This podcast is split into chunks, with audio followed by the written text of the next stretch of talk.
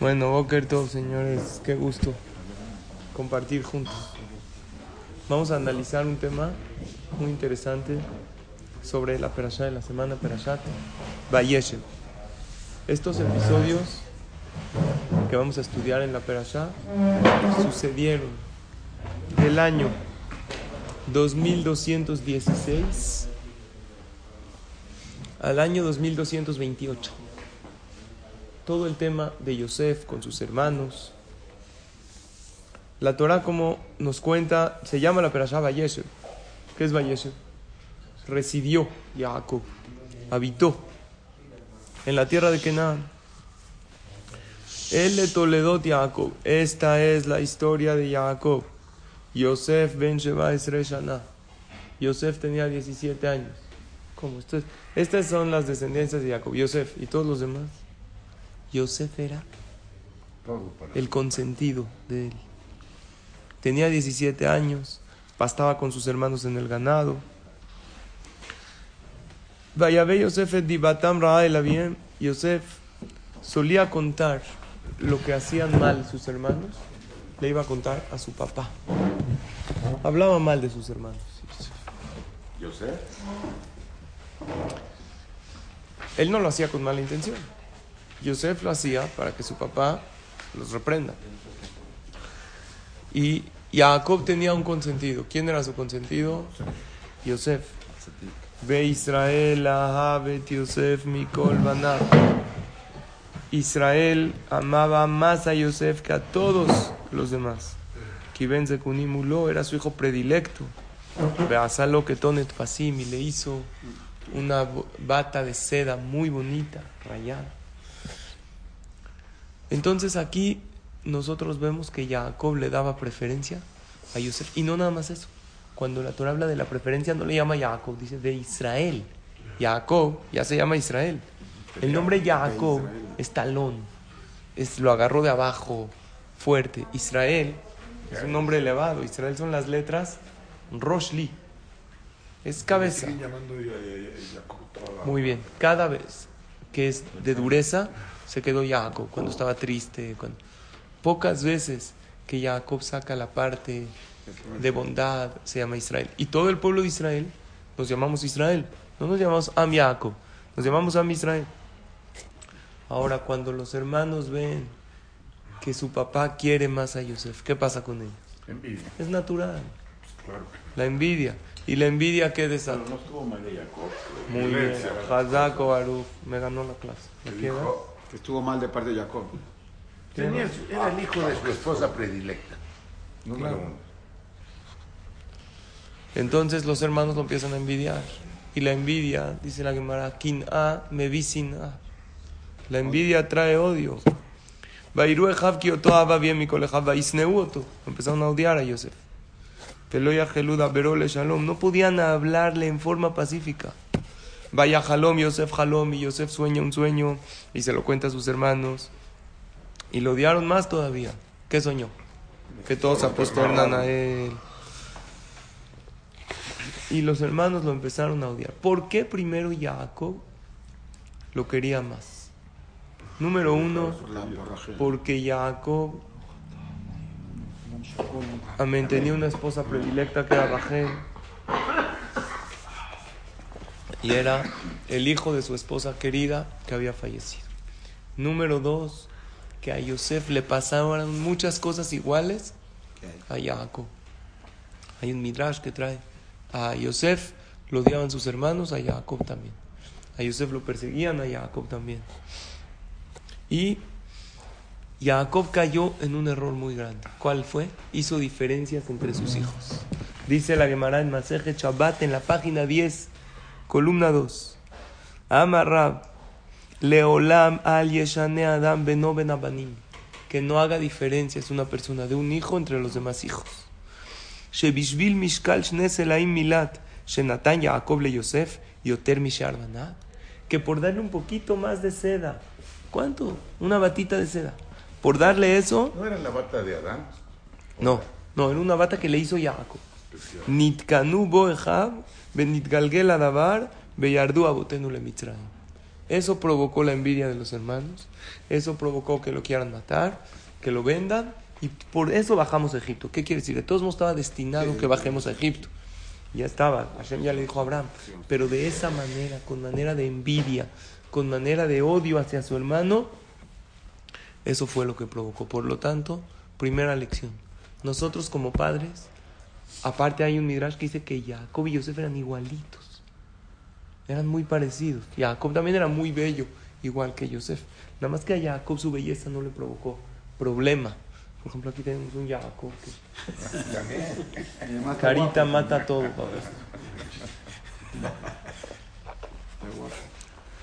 Jacob, su belleza no le provocó problemas. A Yosef sí, porque Yosef estaba fuera de casa de su padre y la esposa de Potifar quería casarse con él, quería tener hijos con él.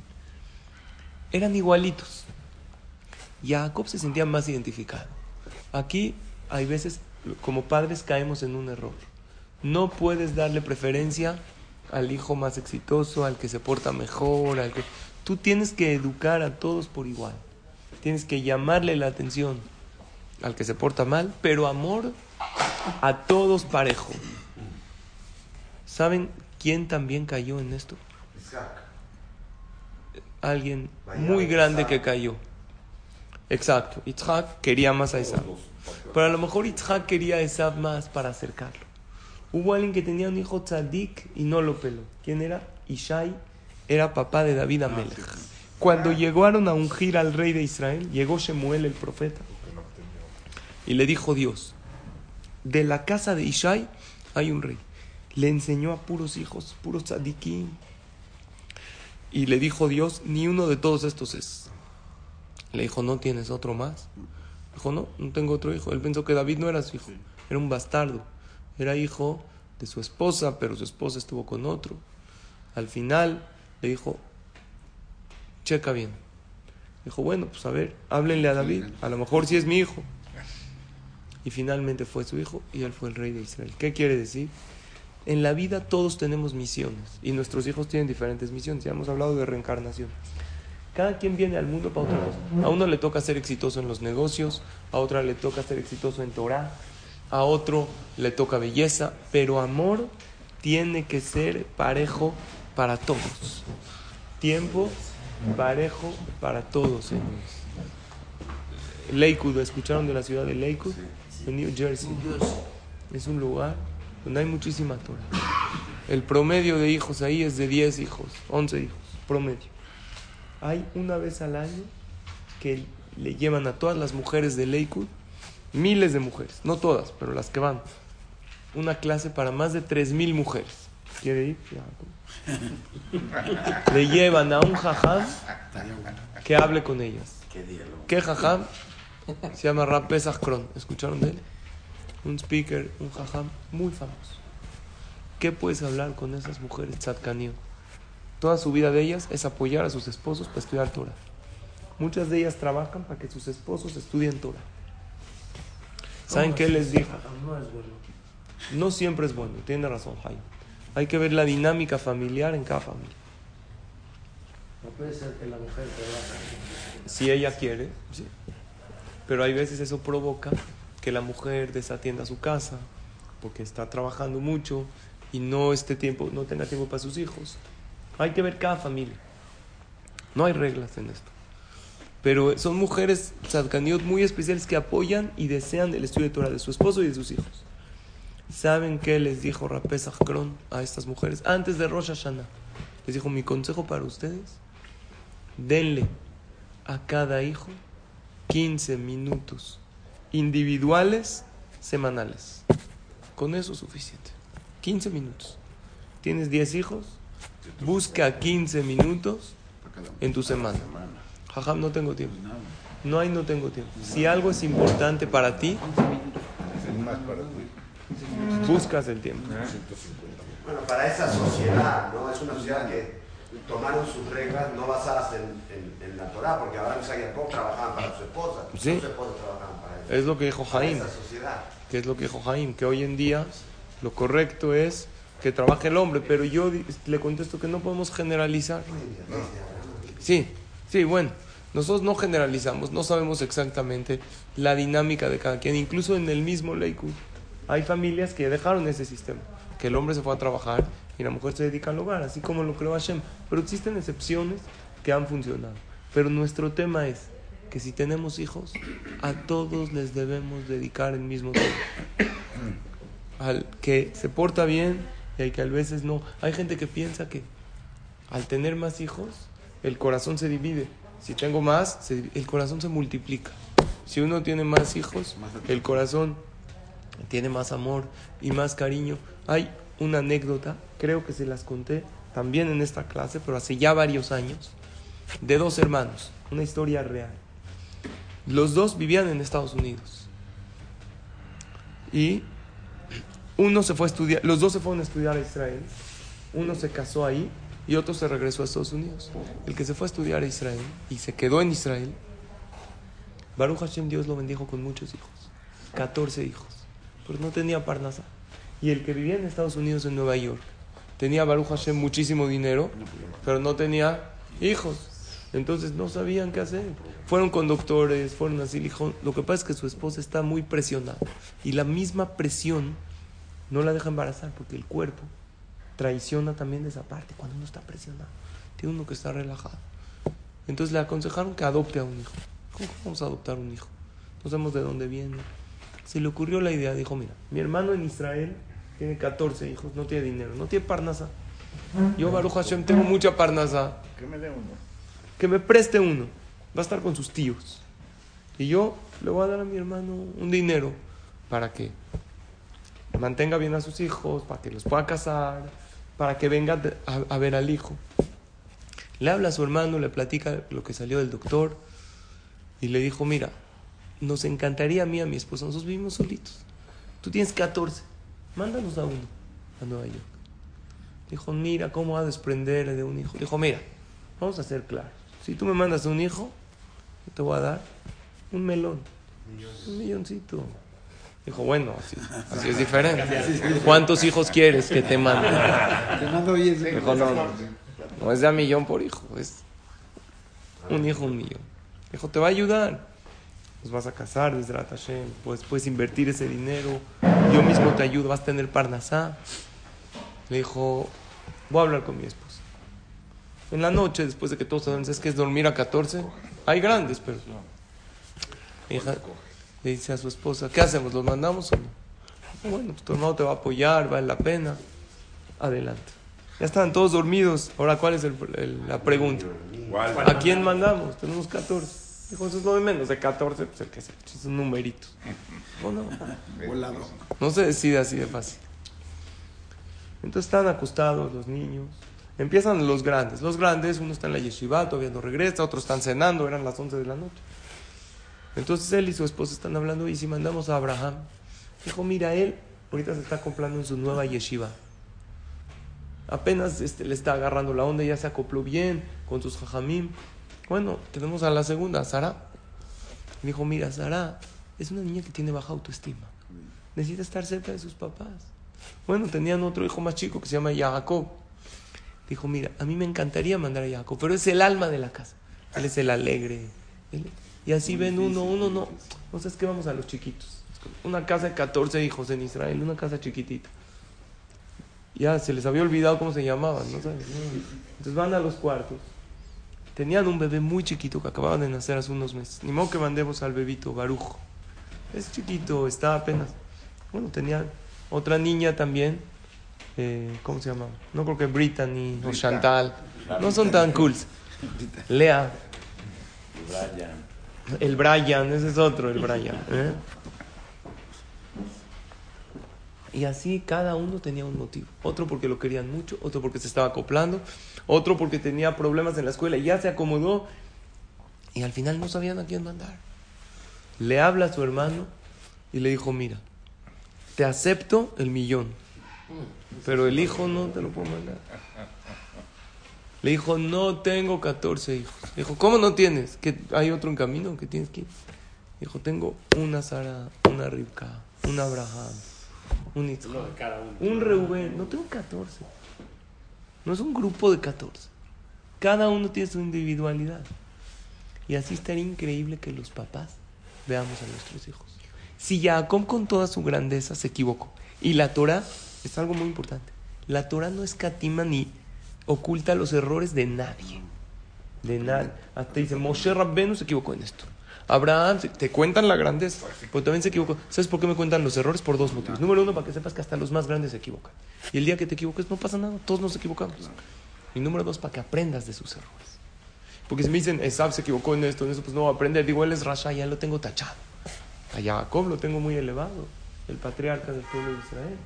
Se equivocó. Se equivocó en Y consentir. También Isaac tuvo cosas buenas. Y ya también Esab Sí. tuvo cosas buenas. Claro. La Torah no esconde los errores de los grandes y tampoco esconde las virtudes de los Reshaim. Muchas veces, ayer se, ¿se acuerdan que lo que les dije? ¿Cuál es la diferencia entre la palabra Simha y Mishpaha? Son las mismas letras. Simha Shin, Mem, Het, He. La única diferencia es P. ¿Qué es P? La boca. Si tú quieres meter Simha en tu Mishpaha, P. Nuestros hijos tienen obligación de escuchar todos los días lo orgullosos que estamos los padres de ellos. Oye, pero también hacen cosas malas, sí, pero tienen buenas y se los tienes que destacar. Tu esposa tiene que escuchar todos los días. Estoy muy agradecido con Hashem por tener una maravillosa mujer como tú. No se lo va a creer. Así, ¿qué te pasó? ¿Te sientes bien? Sí. Fui al Beta Knesset y escuché y estudié que lo principal de la Mishpaha es la P. Ahorita vamos a salir de vacaciones. Vamos a pasar tiempo con familia. La pregunta es, por favor examina tus comentarios. ¿Son más comentarios de quejas, de regaños o más comentarios de elogios y de cumplidos a nuestros hijos? Más cuando son niños, necesitan escuchar lo orgullosos que estamos de ellos. Ustedes saben, los niños, hay niños que sufren de celos. Un bebé feliz. Desde que nace es el centro de atención. A los 3, 4 años, otro bebé. Y el niño ya no lo pelan. Este niño se empieza a portar mal. Lo empiezan a regañar. Lo, lo único que quiere es la atención de sus padres. Porque le quitaron la atención que él tenía. Y como no lo pelan, entonces ¿qué hacen los papás? Lo regañan. Lo regañan, se porta peor. Se porta peor, círculo vicioso. Luego son niños que tienen que ir al psicólogo, al psiquiatra, solamente por una cosa. Falta de atención de los padres. Claro que hay que ponerles límites. Escuchen eso. ¿Escucharon hablar de Rav Shach? Jajam grande de la generación. Falleció a los 102 años. Hace poco menos de 20 años. Él tenía un alumno en Israel que era de Sudáfrica, vino a vivir a Israel. En Sudáfrica hay comunidad muy grande de Yehudim. Y este alumno tenía 17 años sin tener hijos. Les voy a contar dos anécdotas de Rav Shach. La primera, 17 años sin tener hijos. Dijo, Jajam, ¿qué crees? Estamos muy agradecidos a Hashem. Baruch Hashem, Dios, mi esposa está embarazada, pero no de uno, de dos. Dios nos mandó hijos. Y me dijo, tienes que agradecerle a Hashem. Cerca de la fecha del parto, le dijo, ya sabemos, Besdelat Hashem va a ser niño. Mi suegro va a venir de Sudáfrica, no tenía papá, y queremos invitarlo a usted que sea sandak de uno de los niños. Nosotros sabemos que el sandak influye muchísimo en quién? En el bebé. Primero que todo que es segula para el sandak, segula de riqueza, segula de parnasá, por eso da verajot. Pero también el sandak influye mucho en el bebé. Porque el sandak como que le pasa sus cualidades al bebé. Por eso el sandak tiene que ser un sandik. Y aunque no sea tan sandik, ese día tiene que, actuar como sandik, que vaya a la tevilá. Que, porque el sandak, como él se purifique, le pasa al bebé. Entonces llegó Rav Shach y le dijo, discúlpame, yo te quiero mucho, pero o me das sandak de los dos niños o nada. ¿Pero por qué, jajam? Ah, caray, igualito yo. ¿Por qué? Dijo, yo no te pedí ser sandak. Si quieres que sea sandak, los, él va, regresa con su esposa, y dice, Shach, que tu papá con, o sea, ahí está que yo no nada más la traigo en contra de tu papá, Rav Shach también. ¿Cómo puede? El jajam los dos le dijo, la esposa cómo reaccionó, muy mal. ¿Cómo puede ser? Es tu jajam, todos los rabinos les das la mano, se agarran de pie. ¿Qué pasó? Todos son iguales. Le dijo, así me dijo el jajam. Regresó a preguntarle al jajam. Dijo, jajam, ¿me puede explicar por qué? ¿Por qué así, jajam? lo estoy invitando, diga gracias. Dijo, mira, yo no te pedí ser sandak. Pero si tú quieres que sea sandak, los dos o ni uno. Te explico por qué. El día de mañana estos niños van a crecer. Van a ver los- las fotos del Brit Milá. Los niños van a crecer. ¿Qué pasa si uno de los hijos es un poquito más sandik que el otro? Más exitoso que el otro. Y el sandak influye. El que, si yo dicen que soy un jajam grande en Israel. Yo no me considero, pero dicen. La gente me viene a pedir verajot, me viene a pedir consejos. Si el exitoso, el que yo fui sandak, le va bien en la vida, le decía a su ¿sabes por qué a mí me fue bien? Porque mi sandak fue Rashah. ¿El tuyo quién fue? Un pelón de ahí de Sudáfrica, no sé. Un mopete ahí. El mío fue Rashah. Y esto va a generar envidia entre los hermanos. Vean qué visión de una ¿Se persona. puede ser sandal de dos? ¿Se puede? Nunca se hace Brit Milá simultáneo. Se hace sandal de uno y del otro. ¿Saben cómo acabó la historia? Le explicó esto a la mujer. La mujer le dio mucho gusto. Invitaron al papá. Los Ashkenazim no, no se fijan tanto como los Sefaradim, que tiene que ser primero el papá. Es como un cabod que se les da. Y fue Rashach Sandak de los dos. Por el Jajam explicó. Hubo otra historia de un señor que tuvo a su séptima hija. Siete hijas al hilo, no tenía hijos. Siete hijas, ta, ta, ta, ta. ¿Qué opinan? ¿Eh? Entonces, los Ashkenazim acostumbran que cuando tiene una hija, hacen un kiddush en el knis, sube al sefer, le pone el nombre y dona la seudá. Y hacen un kiddush y dice palabras de Torah, palabras de agradecimiento. Le dijo al jajam, a Rabshah, llegó con Rabshah, le dijo, mire jajam, estoy muy agradecido con Dios que nos dio la séptima hija. Es más, ya tengo el nombre, Bacheva, le vamos a poner. Está fácil, ¿eh? Bacheva. Pero jajam, no quiero hacer el kiddush. ¿Sabe por qué, jajam?